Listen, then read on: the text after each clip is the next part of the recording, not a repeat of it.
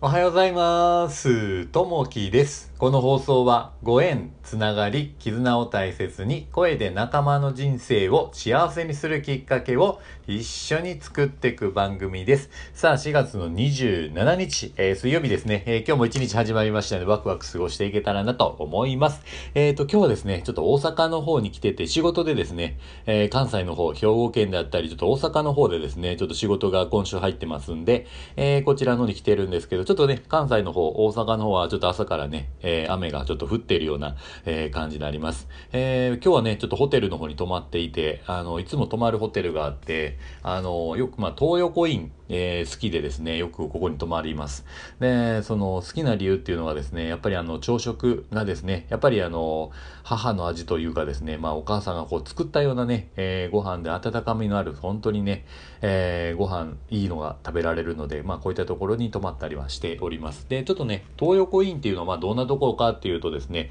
えー実はこう、日本一、まあ、女性が働きたい、えー職場を目指しているというところですね。えーこう、1986年に、まあ、作られたんですけども、3つ、コンセプトがあって、まあ、清潔、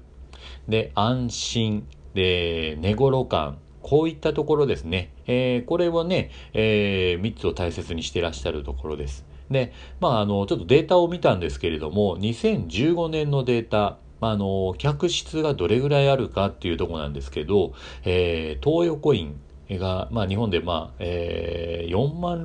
46,630室ですね。で、ルートインで44,486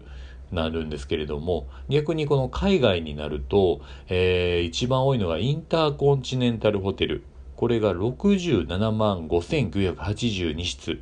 で、マリオットインターナショナル。6万6394室という形ですね。やっぱりね、国内で見ると東洋五院さんかなりね、えーホテルの中の部屋の数が多いなというのはありますね。で、あの、三つですね、やっぱこういいなっていうところがあって、えー一つはやっぱり清潔にしているところですね。で、あとその、まあダブルベッドで、えーが基本になってるんですけど、まあ結構ね、広いベッドになるんですけども、ちょっとあの、えー高さが高めに作ってあるんですね。で、これなぜかというと、えースーツケースをこの下に入れるという意味合いがあるような形ですね。えーまあ一つの部屋がそんなに広くはないんですけれども、できるだけスペースを有意義に使うために、こういった、まあ、スーツケースを下に入れてもらうために、ちょっとベッドを高さを上げているというところですね。で、まあ二つ目に、あの、スタッフの方ですね。やっぱりこう女性が中心に働いていらっしゃるんですけども、やっぱりね、えー笑顔であったりとか、えー声かけがすごい素晴らしいなというところありますね。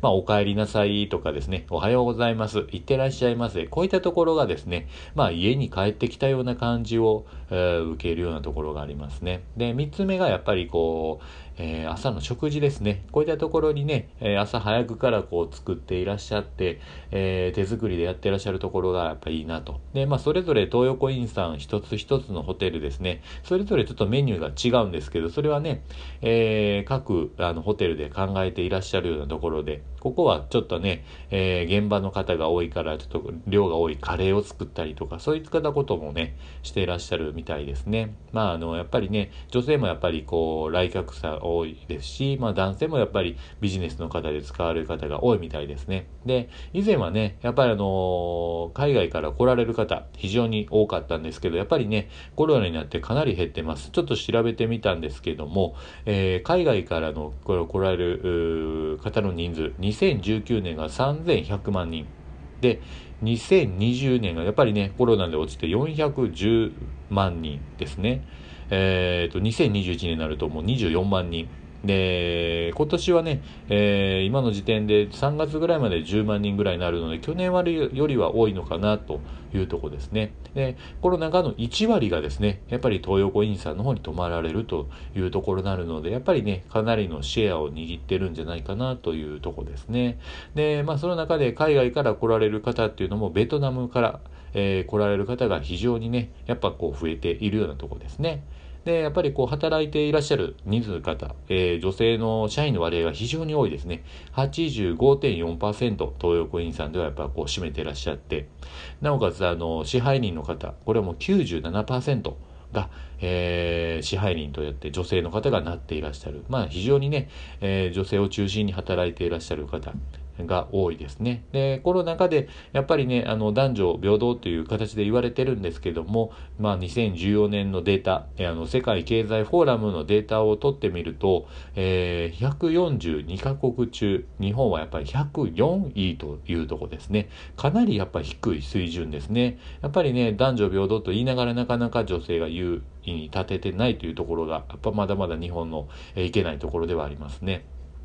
やっぱりね、この東横委員さんの方で、まあ女性が中心に働いていらっしゃる中で、えー、まあこれこそやっぱりいいなというところがですね、女性が中心にいらっしゃるので、やっぱり細かなね、心遣いができていらっしゃるというところですね。やっぱそれで綺麗好きという方がやっぱいらっしゃるので、やっぱり部屋が綺麗になっていると。で、やっぱりね、こう男性が気につかないようなところまで、まあ目、目が届いているようなところが非常にね、えー、よくあります。まあシンプルにですね、えー、ホテルの必要なものだけをこう取り入れて、えー、やっぱり心地よくこう、まあ、使っていただいている、まあリピートをしていただくためのこう設計が、えー、しているようなところがあるので、非常にね、えー、とても良いホテルかなというのがあるので、またよかったら、えー、こういったところ使っていただけたらなと思います。ちょっとね、今日はホテルの中なので、あんまりこう大きな声も出せずにっていうところあると思うんですけれども、えー、そういったところでちょっとね、今日はホテルから、えー、こういった東横インさんのちょっと勉強もさせていただいているようなとこになりますね。で、最後にちょっとね、今日の一言になります。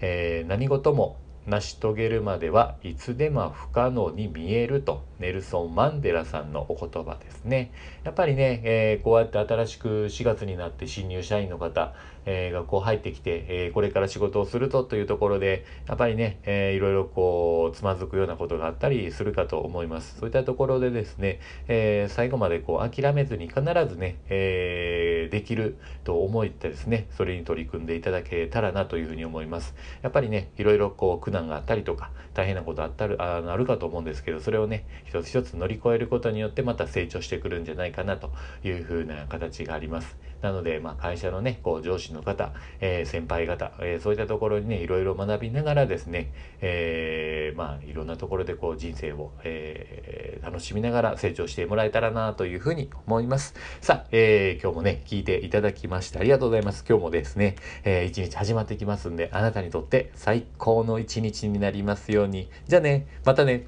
バイバイ。